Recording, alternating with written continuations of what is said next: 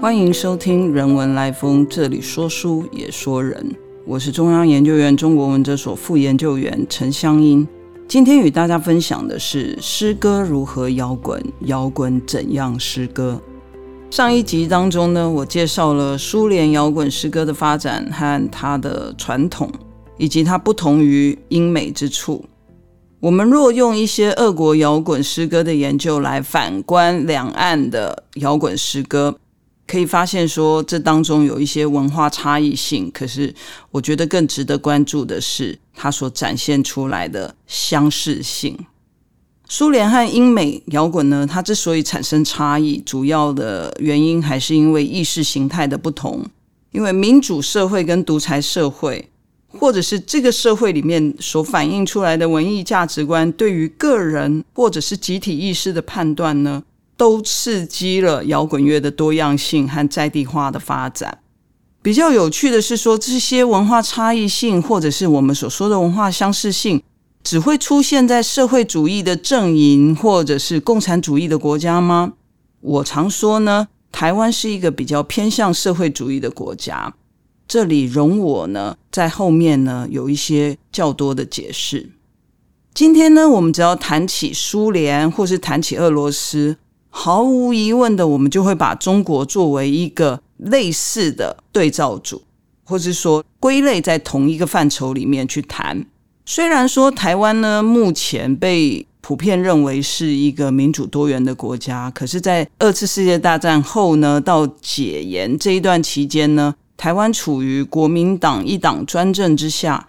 戒严时期的台湾，其实受到了蒋氏父子，也我们常说的蒋家政权的统治哦。要等到苏联解体啊，还有这个秘密档案被大量的开放以后呢？越来越多的学者，他才会去意识到说，原来在国共合作的时期，孙中山、蒋介石还有汪精卫所领导的国民党啊，还有国民党人，其实都拿了大量的苏联的资助和援助哦。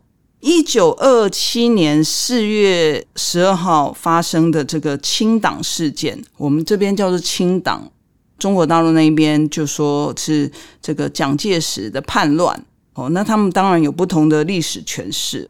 可是，在这之前呢，蒋介石一直在英美的这个媒体圈，就是在英美的报刊里面呢，都被叫做是“红色将军”哦。这其实，在冷战时期倒向美国的这些史实啊，也让我们很少去注意到说，蒋经国曾有的一些俄国的身份哦。蒋经国曾经有一个俄文名字。他在苏联时期，他在苏联生活的时候呢，其实都用这个名字，叫 Nikolai Vladimirovich Elizarov，俄文名字叫做尼古拉。他在史达林统治的苏联待了十二年。蒋经国曾经加入共青团，大概比较少人知道，蒋经国和邓小平曾是同班同学。蒋经国在年轻的时候非常热衷托洛斯基思想，所以曾有一度史达林怀疑他是托洛斯基主义者。如果呢，今天我们大家有机会到七海关邸参访，我们会发现蒋经国的白俄罗斯太太和他的混血孩子们呢，都过着比较苏联式的生活。戒严时期呢，我们更有理由相信这一位红卫兵蒋经国先生呢。偏爱史达林的独裁模式，他也将苏联的许多体制移植到台湾来，包含了文艺审查或者是情报组织。即便曾经高喊着反共抗俄，但是台湾的体制很大一部分其实是移植于苏联。戒严时期经常唱军歌，我们如果有经过戒严时期的朋友们，大概不会忘记。我们小时候的这个日常生活的一环呢，就是唱军歌跟爱国歌曲。我们也很少在演唱会的现场跳舞。我们通常呢到演唱会呢是听歌呢，顶多就是用手拍拍手，然后打打节拍。这些所有的一切呢，都和苏联模式相关。在这样一个严密监控之下呢，文字。就具有相对重要的地位，一直到解严。虽然在蒋氏父子的统治之下呢，史达林模式偷天换日的转嫁到台湾来，但是我们要注意，文化大革命这种颠覆政权、颠覆意识形态的巨大浪潮，从来没有在台湾或者是苏联发生过。苏联曾经有文化革命，是在一九二八年。不过当时幸好斯大林并未完全的掌握苏联的局势，他也尚未攀上权力的巅峰，因此呢，其实不到一年就被迫结束了。我们可以从这一个历史的后见之明发现，说文化大革命没有在台湾发生过，所以传统诗歌的一种抒情写意也得以呢在台湾保存，所以也得以在苏联保存下来。灵魂性哦，我们可以直接说灵性这种东西，还有内在对于自由的渴望。无性的爱情哦，各位如果常听这个校园民歌，就知道其实以前的柏拉图式的爱情呢，很常在校园民歌当中出现。那这些主题呢，都见于苏联和台湾早期的摇滚。在这样的历史相似性下呢，因为这种社会条件的相似性呢，使得这个两者的社会还有一些初期的摇滚具有一些可比较性。苏联虽然呢和台湾的这个社会状况呢有一些重叠，但是呢，我还是要提醒各位听众哦，驻台的美军影响力是不可小觑的。回溯台湾的这个六零年代的民谣、七零年代的 disco 的一些舞曲呢，都是这种很明显的例证。这种美式大众文化的产品在台湾呢，也不像在苏联一样被当成是个走私品啊，所以没有那么完全的地下化。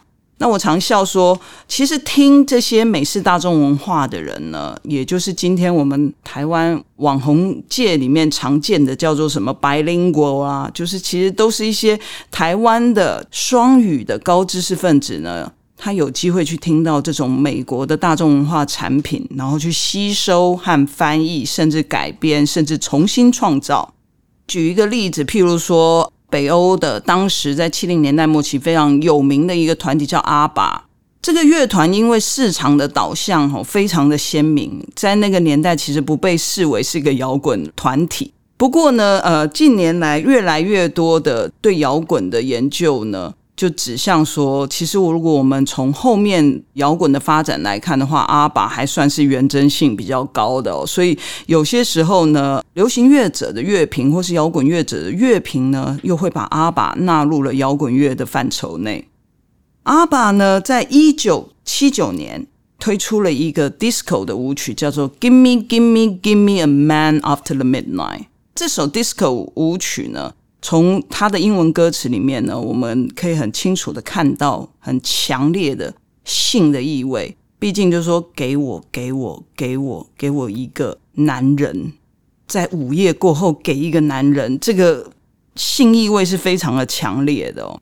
可是呢，这首歌很快的被翻译到中文的版本，而且被改编。但改编成什么样子呢？这种给我，给我，给我，太强烈了。在午夜后的男人的性意味又太强，肯定是没有办法经过我们的文字审查，没有办法通过。在这一个进入中文的版本过后呢，我们要把它改的非常的 romantic，还要把它改成很 poetic。我就说把它改的非常的诗意。那这个诗呢，当然是那个诗歌的诗，不是就是闲诗的诗哦。那这首歌就是我们后来常听到的高凌风的《恼人的秋风》，各位可以想想看，给我给我给我，到最后变成恼人的《A Man After the Midnight》变成秋风，所以原本暗示性很强的这种性意味的歌曲，就转换成一个很 romantic、很浪漫的意象。因为秋风又常常和这个中国的诗词连结哦。原本这种给我给我给我，最后要改成风儿风儿风儿，请你给我一个解释哦。那是为了要规避审查，所以他把原文的这些性意味给抹杀掉，变成一个比较接近传统的灵性的歌谣。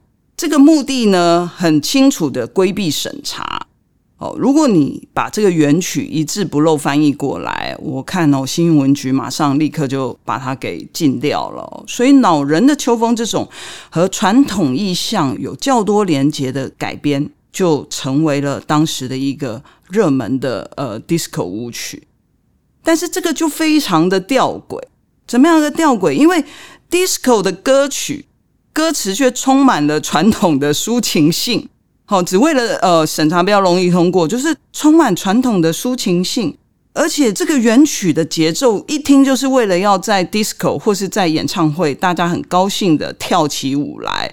可是呢，进入台湾以后，这个歌词变成一种抒情风。在高凌风当初登上电视台的表演的时候呢，我们现在其实还可以在 YouTube 上面看到。他穿的就像猫王一样，Elvis Presley 一样哦。然后他是随着歌曲摆动，可是他的歌词却非常的抒情。所以你可以看到一个猫王哦，一个身着猫王的服饰的呃，他那时候叫超级巨星哦。然后在电视节目上跳动，可是下方的字幕却出现了非常大的反差的抒情性哦，就是其实是非常吊诡的。所以当时会有一个很有名的专有名词，叫做地下舞厅。哦，你今天要去哪玩？哦，去地下舞厅玩。当时地下舞厅的意思，也就是说它是不合法的。那这首歌给人一个奇妙的、非常奇异的合体感，因为它是一首源自于北欧的 disco 团体的歌曲，搭配着美国的摇滚乐、中国的诗词。然后在台湾的舞台上表演，这个娱乐区这种跨文化的现象，其实也反映出，就是台湾社会在转型的过程中，已经开始出现了一些国家权力松动的现象。因为从国家权力至上，一直逐渐的往个人主义倾斜，这种现象呢，可以体现在反差的舞台表演上面。高凌风这种创举呢，对于七零年代和八零年代的台湾就带来许多的冲击。当我们在回顾那个时候演唱的片段，我们就会发现说，观众的肢体动作最多就是只有拍手，这个和苏联一样哦，他是不能站起来跳舞的，因为到处都有 KGB，都有眼线，都有廖北啊，然后处处都有这个秘密警察在监视。只有什么地方可以劲歌热舞呢？在台湾，只有和美国或者是外国相关的地方才可以被合法的劲歌热舞，譬如说美军俱乐部，还有圆山大饭店。那这些和这个外国或者是美国是密切相关的地方。戒严的时候呢，西方的摇滚乐和大众文化都只能在不合法的地下舞厅，或者是当时其实介于合法与不合法当中，还有一个叫做民歌西餐厅。才能够去接触到这些美国的民歌啊，或者是西方的摇滚乐，或甚至是美国的大众文化。苏联八零年代的这个经验呢，它就为我们展示了一个例证，就是说，如果在一个社会里面越禁止某一样东西，人们就越对这样东西感兴趣。那上面我们所提到的这个 bilingual 的 intellectual 这些双语的知识分子呢？他也就是在校园里面呢，开始去接触到这些美国文化，然后也去模仿。那模仿的对象呢，其实，在那个时候呢，最主要的是两位歌手，一个是 Bob Dylan 跟 John Baez。这些校园民歌的风潮，也就是因为这两个人哦的美国民歌的风潮哦，一路的引进了台湾来，就引发了台湾的校园民歌歌潮。譬如说，我随便举两个最具有代表性的男女歌手的例证哦，像是罗大佑或者是齐豫。如果各位回溯他们比较早期的一些民歌歌曲哦，从第一张专辑开始，他们的歌曲都是属于比较具有灵性的，一定要有灵魂性。然后要不然就是怀念童年呐，还要去赞扬流浪的自由啊。那这些歌曲主要都是木吉他去伴奏的，其实就跟 v a t o s k y 有点类似。更接近 Bob Dylan，那偶尔呢都会有口琴啊，或者甚至用口哨来做一些间奏的技巧，哦这些都是从美国移植过来的。罗大佑跟齐豫可以被视为是台湾摇滚的一个雏形哦，而且呢，这个摇滚又具有诗歌的意象，他们所引用的诗歌呢，也会包含一些柏拉图式的爱情啊，营造出一种浪漫和想象的氛围。那这些校园民歌手也刺激了台湾摇滚先锋。台湾摇滚先锋，我们现在常讲，其实都会指向薛岳这一个人。薛岳呢，在这一股校园民歌风潮后不久呢，就开始登台表演。薛岳呢，就在我们美国的美军俱乐部在做一个兼职的鼓手。那后来也参与了高凌风的一个表演团队。薛岳当时就感受到说，中文市场里面哦，就是说我们这个华语全球市场，其实呢，摇滚歌手可谓是凤毛麟角啊，就不用再提什么在地化了。所以放诸全球的华人圈，你找不到就是像样的这个摇滚乐手。所以呢，他把自己一开始首次登台的定位就定位为一个摇滚乐手。又例如说呢，高凌风呢，虽然演唱了不少西方歌曲，可是他比较常被归类是流行音乐的超级巨星这样子。在那个时候，他薛岳首张专辑呢，《摇滚舞台》呢，是在一九八四年发行的，那时候都还在戒严时期，还没有解严。那我想要提的是《摇滚乐台》这里面的第一首跟第二首歌。这第一首歌、第二首歌，其实它有一个中心思想，这个中心思想都是在鼓励人们呢，在任何时候都要听摇滚乐，自得其乐，尽情摇摆。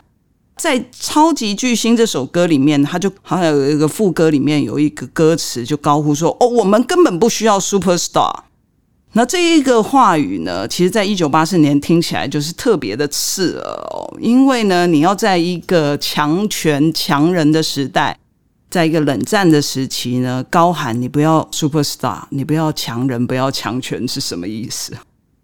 第二首歌就说啊，大家好好的享受摇滚乐的节奏，哈，一起摇摆就够了。OK，所以他的呃歌词是这样子，我来念给大家听哦，因为有版权的问题，我就不唱了。像第一首歌《超级巨星》呢，它的歌词大概是这个样子，它也是分成了大概三段左右，但是呢，呃，它的主要的歌词呢都是放在头一个片段。他说：“不能远离世界，追求我们自己的向往；不能远离世界，寻求另一种新的希望。为什么不等我创造另一种新的形象？”再就是又一直不停的重复，然后最后还有一个副歌，就是不能远离世界，追求我们的向往。没有人能够阻止我，没有人能够约束我，没有人能够抛弃我，没有人能够改变 rock and roll。大概就是这个样子。但是大家会想，为什么我们不能远离世界？我们为什么不能追求自己的向往呢？我们为什么不能寻求另一种希望？各位要明白，在戒严时期，我们没有迁徙的自由。大家也不是像现在这个样子，想出国就出国，所以不是那么容易的远离我们现在所处的世界。当时来看的时候，当然审查人员不会想的那么多，也没有办法看出来这个大意义是什么。但是我们从历史的后见之明回来再看的时候，就会觉得非常的有趣，因为没有办法很自由的去享受摇滚乐的乐趣，没有办法自由的去吸收摇滚乐。在这个蒋家的政权之下呢，薛岳的这首歌曲就显得相当的有意义哦。而且薛岳在他的第二首歌《摇滚舞台》当中，他就说，他把所谓的人生比喻成舞台。歌词是这么说的：站在漆黑的舞台，长长的布幕还没有拉开，你是否和我一样在期待？一样在期待？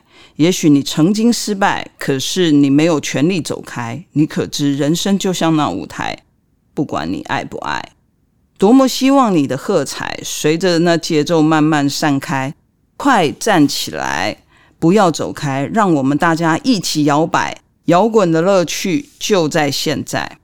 这一个歌词非常的有趣哦，因为薛岳很明显的他已经把自我认定为摇滚乐手。他在第一首歌的时候跟大家说，大家不是要去追摇滚巨星哦。他跟那个当时的美国的团体像 Birds 有一首歌曲叫 So You Want to Be a Rock and Roll Star，或者是说像在一九七八年呢，呃，苏联有一个团体叫呃 Zoopark，就是动物园这个团体。他有一首歌叫《Zvezda Rock and Roll》呢，就是说，呃，摇滚乐巨星，他并不是像这两个美国或者是苏联这个团体要去唱，让大家去追逐摇滚巨星。他也并不想成为摇滚巨星，因为他都说，呃，我们根本不需要 super star 了。他要的是大家当下去享受摇滚乐，所以他就说，让我们大家一起摇摆。哦，然后最有趣的就是说，你想在演唱会大家都不能站起来，只能拍手啊。可是，在那个时候，他要大家站起来，不要走开，让我们大家一起摇摆，就尽情的去享受摇滚乐的乐趣。所以，他以一种非常迂回而隐晦的方式呢，一方面又规避审查，一方面又诉说他自己的志向。只是想把摇滚乐介绍给年轻的朋友，而不是哦，像这个猫王就说 “one for the money, two for the show”。OK，他也不是为了 money，也不是为了 show 哦，来把自己定位成摇滚乐手。他是为了要让大家能够站起来。那为什么长长的布幕都还没有拉开？因为还在戒严嘛，所以布幕是拉不开的。哦，在当时是一个创举。那薛岳的这个角色，还有薛岳的历史定位呢，也就在他的第一卷专辑里面呢，得到了一个非常好的具体化的例证。比较有趣的是，他的第三张专辑《不要在街上吻我》和第四张专辑《情不自禁》，都在尝试着想要把台湾的当代诗歌融进摇滚。因为这个原因呢，他也邀请了知名的作家，当时也许没那么知名，但是他们确实当时也具有诗人的身份，像是陈克华，还有我们现在所熟知的夏雨来填词，然后他来跟他的团队谱曲。从这两张专辑，你看我们可以发现，说他描写了许多生活上的困境，都是非常日常生活会遭遇到的困境，像譬如说联考的压力，哦，年轻人的失恋。还有我们年轻常有的一些困惑呢，一些问题，全部都写在这些专辑里面。就如同我前面所说的，它打开了一种摇滚诗歌的故事性，而且还打开了摇滚诗歌的可能性。但比较可惜的是，因为薛岳过世的比较早哦，所以他没有深入的去发展摇滚诗歌的风格。薛岳的最后一张专辑《生老病死》。然后现在我们又比较清楚的知道，就是比较为人所熟知的这张专辑，又称为《如果还有明天》。这一张是值得注意的一张哦。薛岳为此专辑也开了一个演唱会哦，各位可以从这个演唱会里面看到，因为那时候已经解严了，大家可以终于看到薛岳演唱会，台湾人终于可以站起来，就是 听演唱会，听这个摇滚乐，能够尽情的。啊，也没有到尽情的摇摆哦，就是说开始有了一些比较轻微的肢体的动作是被允许了。我们当时的这些在八零年代开始，台湾这些演唱会规模、录录音技术还有流行乐团的这个文化的建立，其实都比苏联更先进哦，也不像苏联那样困难重重，还有什么俱乐部啊，还有什么组织性啊这样子。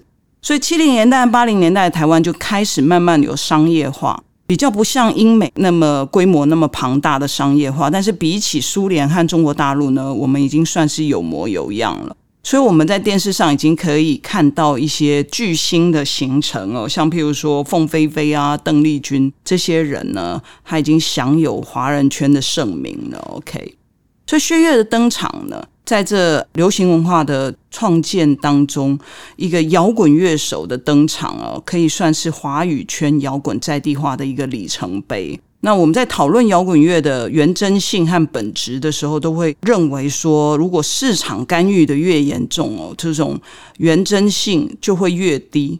所以我认为说，比较起来，当然苏联跟中国大陆初期的摇滚其实保留了更多的原真性。